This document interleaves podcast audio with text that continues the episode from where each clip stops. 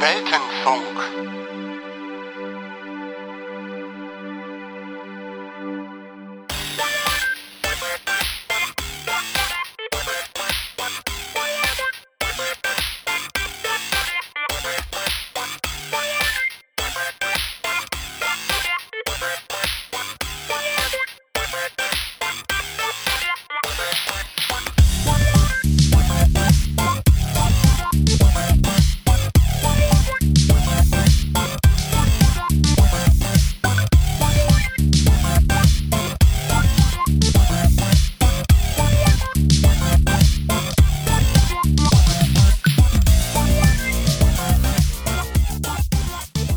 Jo, ihr krassen Leute. Es ist schon lange her, seitdem ich den letzten Monolog aufgenommen habe und ich dachte, es wäre mal wieder an der Zeit. Es ist äh, ein Freitag, der 15.02.2019 und ich komme gerade aus dem Kino und äh, ich habe den Film Alita Battle Angel gesehen. Und äh, das war eine Verzweiflungstat, denn ähm, meine Freundin, beziehungsweise Lebensgefährtin, aber das geht ja manchmal auch einher, ähm, hat vorgeschlagen, abends ins Kino zu gehen, spontan. Und ich antwortete ihr mit den Worten, es läuft doch nichts. Nichts, was irgendwie auch nur im entferntesten interessant wäre. Und äh, ich fragte sie, welchen Film sie denn sehen wollte. Und sie sagte, naja, wie wär's mit Alita Battle Angel? Und ich dachte mir, hm, also ich habe von dem Manga seinerzeit mal was gehört und wusste, dass es da auch eine zugehörige Anime-Serie gab. Aber mit diesem Kinofilm und auch mit dem ganzen drumherum hatte ich vorher keinerlei Berührungspunkte, also wirklich überhaupt nicht. Ähm, und man muss dazu sagen, um das jetzt gleich mal von vornherein zu erwähnen, äh, das Ding ist wohl ein Herzensprojekt von James Cameron, der schon seit 20 Jahren oder seit mehr als 20 Jahren, irgendwie Mitte der 90er, ähm, angekündigt hat, dass es ein großer Wunsch wäre, diesen Anime oder diesen Manga mal in einen Film umzuwandeln. Und letztendlich hat er das jetzt im Jahre 2019 zumindest als ausführender Produzent getan, während äh, Robert Rodriguez, den wir von Machete oder Spy Kids oder äh, ja, ja, From Dust Till Dawn zum Beispiel kennen als Regisseur, äh, hat diesen Film also letztendlich jetzt auf die Leinwand gebracht und ähm, ich bin in diesen Kinofilm reingegangen ohne jegliche Erwartung. Das äh, möchte ich vorab auch erwähnen. Also ich habe, wie gesagt, ich verbinde keinerlei Emotionen mit dem Manga, mit dem Anime. Ich wusste nicht, worum es geht. Ähm, habe auch nicht mal einen Trailer vorher gesehen, also äh, gar nichts. Ne? Also wirklich überhaupt nichts. Ich habe tatsächlich auch erst im Kinosaal die Namen James Cameron und Robert Rodriguez gesehen äh, und habe dann erstmal im Nachhinein googeln müssen, ähm, wie sich denn ja diese, diese Personalien überhaupt mit diesem Film in Verbindung bringen lassen, weil ich das Ganze nicht so wirklich verstehen konnte. Ähm, Im Endeffekt muss ich sagen, es ist jetzt 23.45 Uhr, also das Ende des Films ist so eine knappe Stunde her, glaube ich ungefähr. Ja, ja, man geht ja so um acht oder kurz vor acht beginnt der Film offiziell laut äh, Kinowerbung, ähm, aber natürlich gibt es dort einiges an Werbung. Und von daher begann der Film erst später. Äh, es lief ein Trailer davor, äh, unter anderem von Avengers und Captain Marvel, äh, ja, die mich gar nicht so sehr berühren wie sie es vielleicht sollten aufgrund ihres Inhaltes, aber irgendwie, weiß nicht, bin ich im Moment nicht so in der Phase, wo ich mich so besonders sehr für äh, den nächsten Avengers oder den nächsten Marvel-Film interessiere. Also ich werde sie natürlich gucken, aber ich fieber nicht äh, drauf hin, muss ich jetzt ganz einfach mal sagen. So, ähm, aber jetzt kommen wir mal zu ähm, Alina, Battle Angel. Alina, was ist denn da los? Alita, Battle Angel. Äh, und ähm, was soll ich sagen? Äh, ich fand den Film fantastisch. Also, äh, das möchte ich jetzt äh, in diesem einen Prädikat direkt zusammenfassen. Äh, es ist mit Sicherheit nicht der beste Film, den ich jemals gesehen habe, aber es ist ein durchaus sehenswerter Film. Also sowohl visuell als auch storymäßig hat er einiges zu bieten. Also ich würde jetzt mal behaupten, visuell mehr als äh, die Geschichte letztendlich zu erzählen vermag. Wobei äh, nach anfänglichen Recherchen jetzt in der letzten Stunde habe ich erfahren, dass es schon sehr nah am, am Manga dran ist und dass manche Dinge, die einem vielleicht etwas cheesy erscheinen sollten, und ich möchte da jetzt wirklich jeglichen Spoiler vermeiden, weil der Film noch so frisch ist, ähm, durchaus auch dementsprechend, was man in der originalen Geschichte so erzählt bekommt.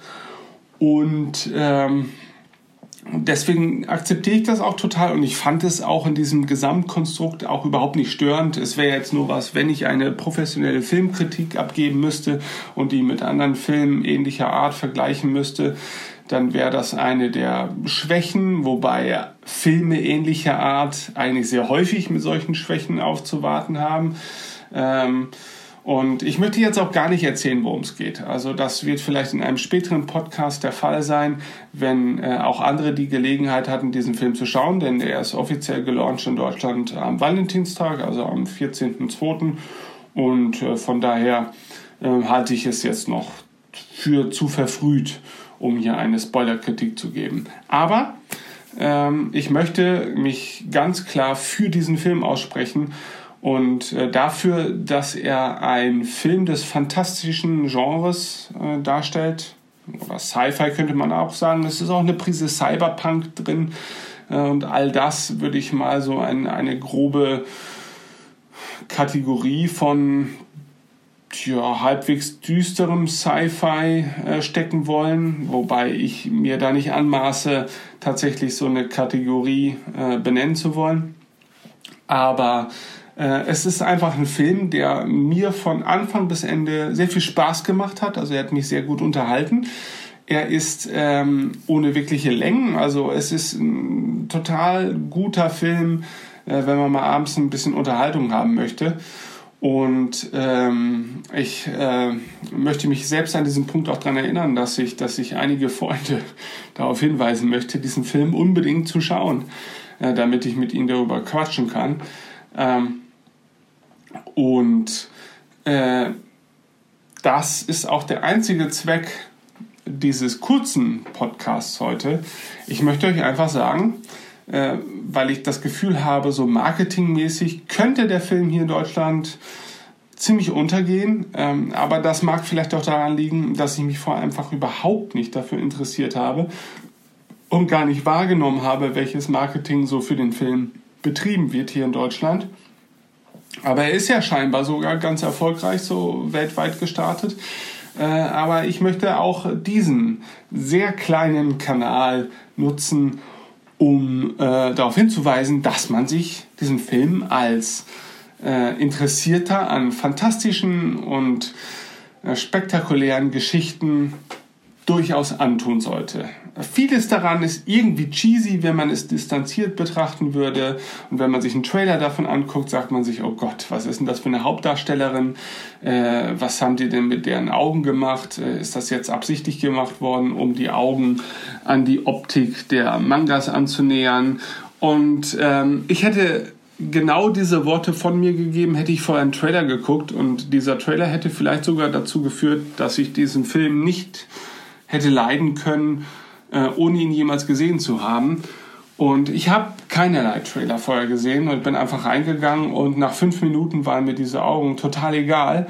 Ähm, man muss dazu jetzt mal erwähnen, dass es sich dabei auch technisch um durchaus etwas, ja, ziemlich spektakuläres handelt, denn die, äh, der Hauptcharakter dieses Films, besagte Alita, ist ein Full CGI-Charakter ähm, wie ich über die ganze Dauer des Films nicht vermutet hätte. Ich habe gedacht, das handelt sich dabei um eine Art von Digital Make-up oder so, wo man die ähm, Darstellerin halt so ein bisschen im Nachhinein ähm, verändert hat, digital. um diesen Look zu gewinnen. Aber nein, äh, sie hat ihre Rolle komplett im Performance Capture Verfahren gespielt, also so wie Snoke für die äh, Star Wars Fans oder auch natürlich Gollum und letztendlich auch Jar Jar Binks. Ähm, und da muss ich tatsächlich sagen, dass ich hier und da mal ähm, mir im Verlauf des Films die Frage gestellt habe, wie machen sie das? Äh, ist das jetzt wirklich eigentlich eine echte Darstellerin? Und dann gab es doch Sequenzen, wo ich dachte, nee, das müssen sie komplett animiert haben. Da haben sie keine, keine Darstellerin ähm, bearbeitet, die tatsächlich diese Szene vor Ort gespielt hat. Und ähm, wenn man es jetzt losgelöst von dieser fantastischen Welt betrachten würde und diese Figur eins zu eins vielleicht in eine total realistische, erdgebundene Welt setzen würde.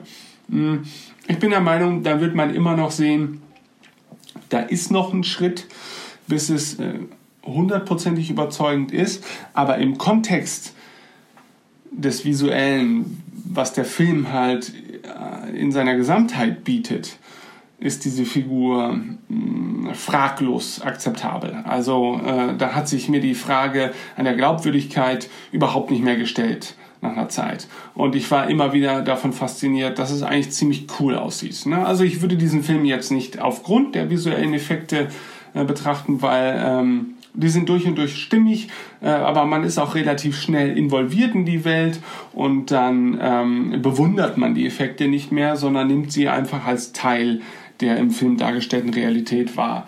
Und ähm, was ich damit nur sagen will, ist, sie stören den Eindruck zu keinem Zeitpunkt, also zumindest für mich. Ja, und wie gesagt, ich bin kein Maßstab, aber gerade auch im Rahmen von Radio Tatooine und so weiter haben wir des Öfteren auch mal Diskussionen geführt über Special Effects und deren Fortschritt so im Laufe der Jahre.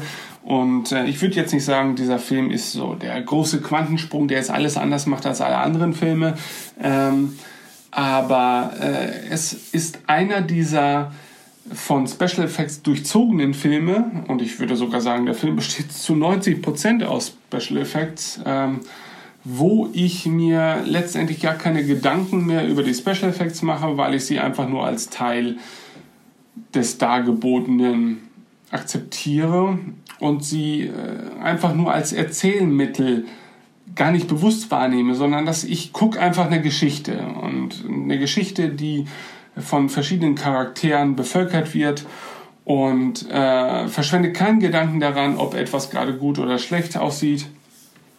Und das ist ziemlich gut. Das ist für einen Film dieser Machart ziemlich gut. Natürlich passiert einem das gleiche auch bei einem Pixar-Film, ja, weil der natürlich auch visuell in seiner ganz eigenen Realität spielt und dahinter fragt man das Ganze natürlich auch nicht. Ne? Also da muss man schon einen Unterschied ähm, machen.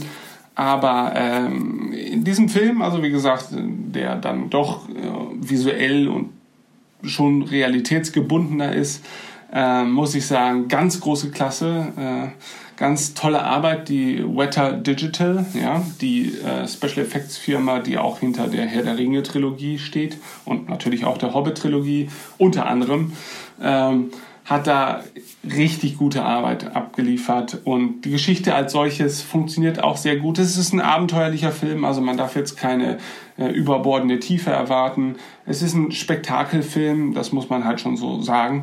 Ähm, tolle Darsteller, finde ich, also ausnahmslos. Selbst äh, der, einer der männlichen Protagonisten, also äh, ohne zu viel zu spoilern, der Love, äh, das Love Interest der weiblichen Hauptfigur, ähm, da es hier und da, wenn ich so die Internetdiskussionen richtig deute, schon mal äh, sein Fett wegbekommt. Aber im Kontext dieser Geschichte, finde ich, funktioniert er total gut. Also auch er besitzt als Figur jetzt nicht unendlich viel Tiefe. Ähm, aber um jetzt auch mal wieder so einen Vergleich zu meinem eigentlichen Herzensding, nämlich äh, den Star Wars-Film zu ziehen. Ähm, auch in der OT, also in der Originaltrilogie von Star Wars, ist Luke jetzt über die ganzen Filme kein besonders tief gezeichneter Charakter und insbesondere nicht im ersten Teil, denn der erste Teil ist ein reiner Abenteuer-Fantasy-Film mit Raumschiffen, der zufällig im Weltall spielt. Und ähm, unter diesem Gesichtspunkt betrachtet halte ich Alita Battle Angel für nicht mal annähernd so spektakulär natürlich, wie ich Star Wars seinerzeit aufgefasst habe und auch nicht so prägend. Aber es ist ein verdammt unterhaltsamer, toller Kinofilm, den man sich auf jeden Fall zu Gemüte führen sollte.